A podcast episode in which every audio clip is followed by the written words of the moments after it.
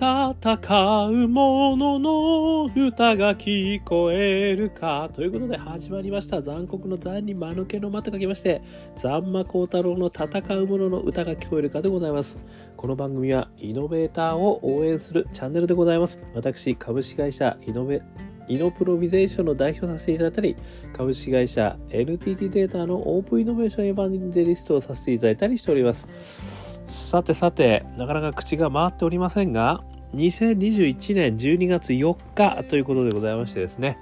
えー、今日もイノベーターを応援するお話をさせていただきたいと思います。えー、今日はですね、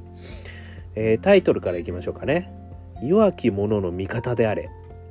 A 六輔さんにために生きるイノベータースピリッツを教えていただきました。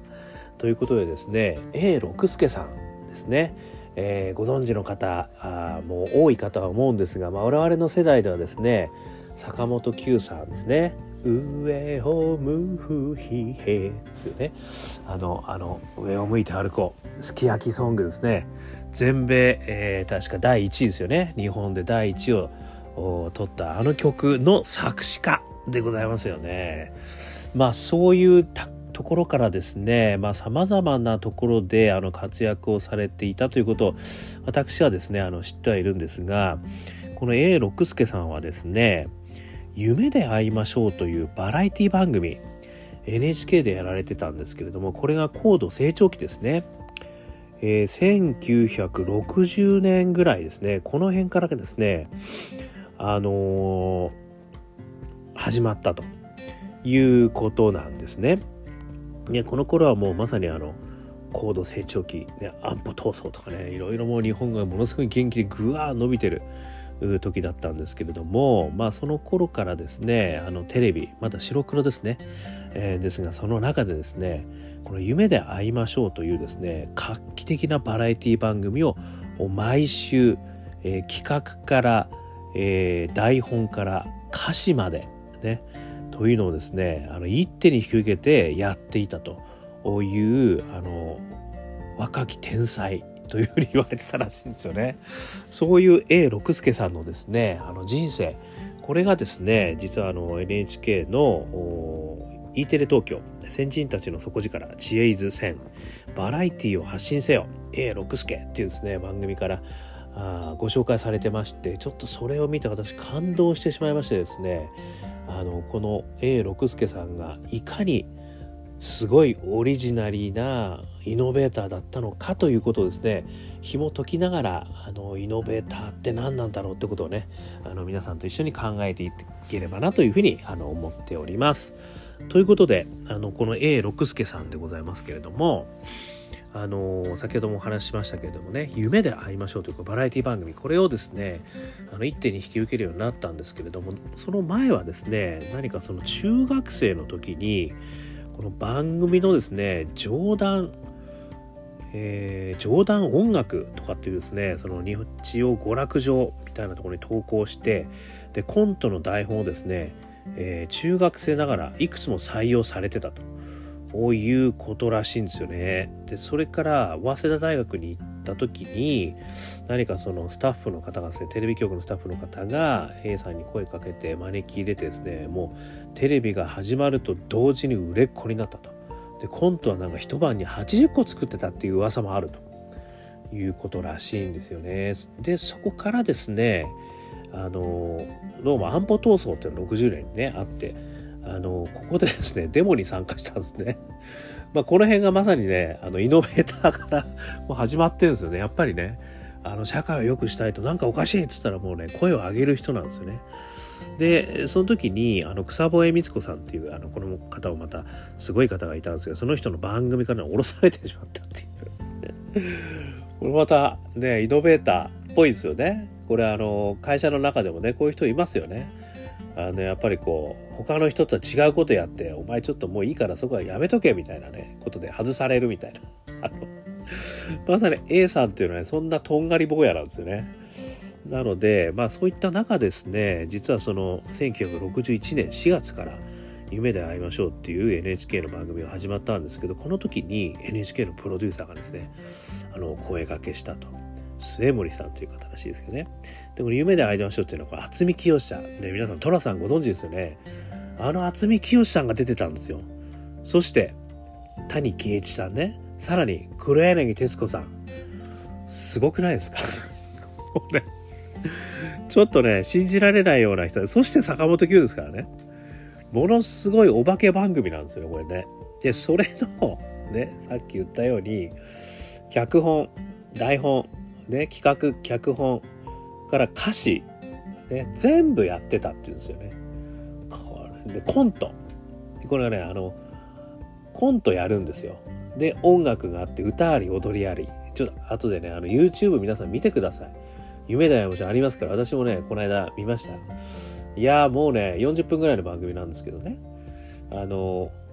コントがあって、すぐに歌が始まって、そこから踊りが始まって、またコントが始まって、みたいなね。すごいこうテンポがいいんですよ、もう。どんどんどんどんいくんです。で、その歌もね、コントが混じってたりするんですよ。いやーもうね、本当にこのテレビ創世期の時から出来上がってるわけですよね、バラエティーが。これは本当にすごい。まあですね、で、ということがですね、あの、から始まってるわけですね。この A 六輔さん。だからもう、ものすごいテレビ界のスーパースターですよね、そういう意味ではね。あの、今でいう秋元康みたいな感じじゃないですか。もしかしたらね。わかりませんけど。で、実は私が伝えたいのはここからなんですよ。これ何かというとですね、どうもですね、その後、この夢で会いましょうが終わったらですね、もう一つ言っとかなきゃいけないこの夢で会いましょうをやってた時に、ものすごい批判に浴びたらしいんですよ。あの例えばね軽薄軽薄番組とかですね。あの軽薄作家。ね。テレビ放送の規制中みたいなね。ことをものすごい罵声を浴びられてまあそれに対してものすごいめちゃくちゃこう反論してたっていう話なんですけどやっぱりねこのイノベーションが起きる時って間違いなく反対する人たちがいますからねそれじゃね。やっぱり既存勢力、まあ、この時の既存勢力というのは文芸作家とかそういうことなんだと思うんですよね。でそういったものが新しいテレビというメディアですよね。大はメディア闘争になってるわけですね。でそのあんなテレビなんてねもう軽薄でしょうがねえとこの文学のこの高尚さに比べてみたいなこと言ってたかどうか分かりませんけどもまあそういうことがあってねやっぱりこう批判されてたとでそれにもすごい戦ってたということはもうねまあそういうこともあったということなんですけどこの後にですね実は A 六輔さんですねあの夢で会いましょうが終わったらですね60何年かに終わったらしいんですけどその後にね69年だで69年に終わった後にですねこうテレビから身を引くんですよね。そしてラジオの世界にですねあの活躍の場を移すんですよね。そしてあの旅をしながらですね離島ですとかねあの地域地方ですねそういった人たちの知られざる実態というかそこにある例えばお祭りですとか踊りですとかそういうことをラジオであの発信し始めるってことをですね一転して始められるんですよね。そして晩年はですねあのパーキンソン病にかかっちゃったらしいんですけどあの被災地ですとか仮設住宅ですとかそういったところにね足しげく通われてですねあの笑いがそういうとこには必要なんだとで少しでも笑うネタを持っていこうっていうことで巡られてたらしいんですよね。ちょっとねそういう意味じゃ本当に何て言うんでしょうすごい華々しくねテレビで活躍された後にしかもそんなに時間経ってないですよ60年から始まって69年であの夢で会いましょうやらめられてそしてそこからラジオの世界に行ったということなんでここにねどんな秘密があるのかってことがね私もものすごい興味が湧いたんですよね。でそれをですねちょっとこう例のイノベーターフレームでちょっと語ってみたいというふうに思うんですけど3つのフレームね皆さん暗記してますか？パッション仲間大義ねイノベーターにはこの3つがあのあるんだよっていうことをねいつも言わせていただいてるんですがパッションこれね内から秘める思いそして仲間そいつを支える仲間たちそして3番目大義ね社会にこんなことを動かしていきたいんだという大義があるからこそ自分もみんなもエネルギーが続くと、ね、いうようなことがあるんですけどまず1つ目パッションですね。この A 六輔さんのパッションどこにあるのかなっていうのはちょっと話の中から私が勝手にセレクトしてます。これはね一言で言うと「ためにちゃん」というキーワードが出てきました。これ何かというとですねこのお友達の方が出てくるんですけど A 六輔さんってとにかく人のためになることがですね大好きで大好きでしょうがない人だったらしいんですよ。だからあのためにちゃんってそれで呼んでたらしいっていうそういうことなんですよね。なのであのとにかくねあの誰かのためになることが好きなんで離島とかね地方とかの声なき声こういったこういった人たちの声をあの全国に届けたいと。いうふうに思ったっていうことらしいんですよね。で例えばですねそこに出てきてるのが南房総のクジラ歌とか沖縄の三線ですとかあとは新潟県佐渡島のあのオンデコ鬼の太鼓とかでオンデコこういったものをねあのラジオに載せてねいろいろこう支援する活動をしてったっていうことらしいんですよね。でこういったところを考えるとですね実はその夢で会いましょうでやってた時もあの時って60年から69年の間ですからちょうどそのオリンピックがね東京オリンピックが来てたんですよね。なので国際色豊かにもなってきてるんですよ。なのでジャズとかあの海外の歌とかも歌ったり踊ったりもねその番組の中ではしてるんですけどそれをねやっぱり日本として解釈するってこともあのすごくこうやられてたみたいなんですよね。日本としての解釈として海外を理解すると要はそこにオリジナリティをあの出そうというふうにめちゃくちゃやられてたみたいなんですよね。というところから考えるとですねやっぱりある意味その日本ですとかあとはオリジナリティそして日本におけるオリジナリティはこう、ね、地方にあのまだ光の当たってない人たちがいるとでそういった人たちを紹介していくということになんか新たな情熱があの生まれたと、まあ、この「ためにちゃん」というところからあるようにやっぱりそういった人たちのためにね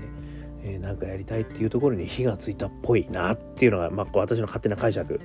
なんですよね。という意味で、まあ、2つ目のね重要な仲間というのはですねあのそういう意味ではその日本の地域の人たち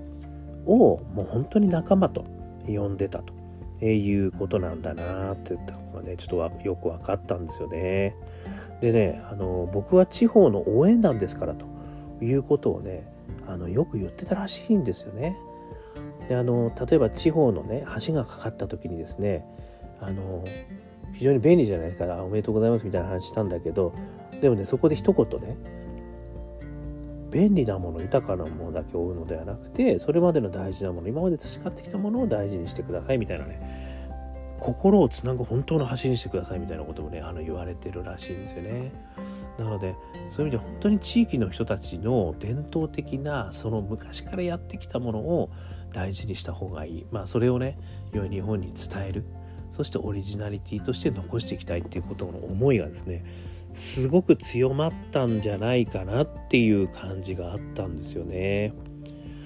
ということでね3つ目の大義なんですけど弱き者の味方であれっていうことをねこれあの言われてたらしいんですよね。だからやっぱりその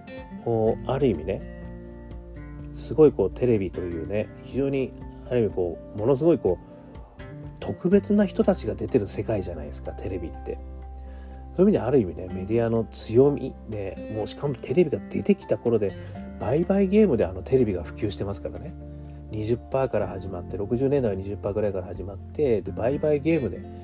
で夢で会いましょうが、まあ、60ねあのね中頃からの時はもう80%ぐらいにねテレビの普及っていうのは言ってたらしいんですけど、まあ、そういう意味ではものすごいメディアの力がね強まってる実態ですよね。しかもものすごい成長してるんでそういう意味ではもう面白くてしょうがないと思うんですよ。ものすごい忙しかったとは思いますけどね。その頂点でやめてんですよね。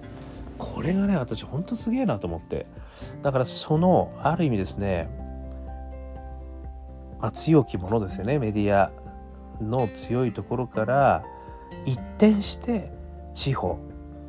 でそういった人たちのあの、まあ、ある意味で弱き者っていうとちょっとあれですけど光が当たってない人たちですよね。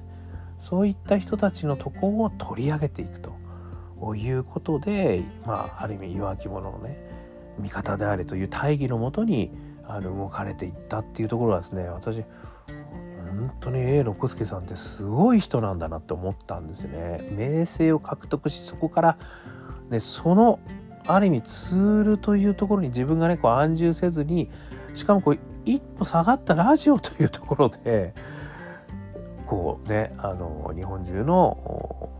ま、知られざる人たちを紹介していった、まあ、こういったパッションがですねあの本当にまあイノベーターですよねちょっと普通の人とは違うルートたどってますよね。で私がこれを聞いて思ったのはですね3つのことがあの思ったんですけど1つ目はですね、えー、本当に大切なものって何かってことをね考えたんじゃないかなって私は想像したんですよね。すごいね中学生の頃からもうコント投稿して採用されて1日80個コント書いて夢で会いましょうっていうもうお化け番組のあの全部を任される人になってそしてそれがねうわーってもう大人気になったというところからまあいろんな批判を浴びるわけじゃないですか。でまあその批判を浴びても全然反論もしてたっていう話なんですけどやっぱりそういったことをやってた中で私本当に大切なことって何なんだろうっていうのを、まあ、改めてね多分何かこう考えたのかなっていう気がしたんですよね。だからそのもともとね安保闘争のところにねなんかこう参加してったりとかですねあのためにちゃんってあのみんなから言われるみたいにねやっぱり人のためになりたいという思いがずっとあった人なんですよね。まあ、もちろん夢で会いましょうだってもうみんながねあのすごいこう頑張っているまさに24時間働きますか状態のあの日本ですからそこでねあの一服の笑いをねみんなに提供するってことはもうどれほどためになってんだっていうふうに私思いますよね。ただそういったその何て言うのかなある意味うんまあちょっと言い方難しいんだけどまあね何て言ったらいいんだろう大きな世界ですよね大きなうねりそしてこう力の強い世界というところにあのまあ安住してるわけじゃないけどそこにいることまあそれによるすごい発信力もあり影響力も多かったんだけどそことですねそのまさにその地方にいる人たちこことのやっぱりギャップをね私は感じてしまうんですよね。そこではたとあの自分がね本当にやるべきことは何なんだみたいなねことを考えたんじゃねえかなと思ったということそれから2つ目がですねそしてそれをね実現に踏み切る勇気ですよねだからこのテレビ業界の、まあ、まさに秋元康さん状態の中からですよ。いきなりラジオに転校しますって。でちょっとあの日本中旅しますからっつって。でそれあの放送するんでみたいな。すごいですよね。このなんかえどえちょっとなんかすごい地味になっちゃいましたね。みたいなね。感じしますよね。いやでもねそここそがやっぱりこの本当にやりたいことをね実現する勇気と実行力なのかなと思ったんですよね。そして3番目は最後までそれを貫き通したということなんですよね。まあ、さっきもお話しましたけどねこの現場あのパーキンソンになっても被災地とかを巡りていたということだったんですよね。だから私が物心ついた時にやっぱり A 六輔さんってそういったあのあまりテレビよりもなんかラジオとかあの龍角さんのね コマーシャル何でしたっけ5本と言ったら龍角さんっていうねあれは流行ってましたけど確かあれ A, A さんですよね、まあ、ちょっと忘れちゃいましたけど A さんのねモノマネをするのもすごく流行ってましたけど。なんかやっぱりねそう本を書くとかなんかそういう方だったんですよね。だからすごい転身をされてたんだなっていうのはね私は改めてあの思ったと。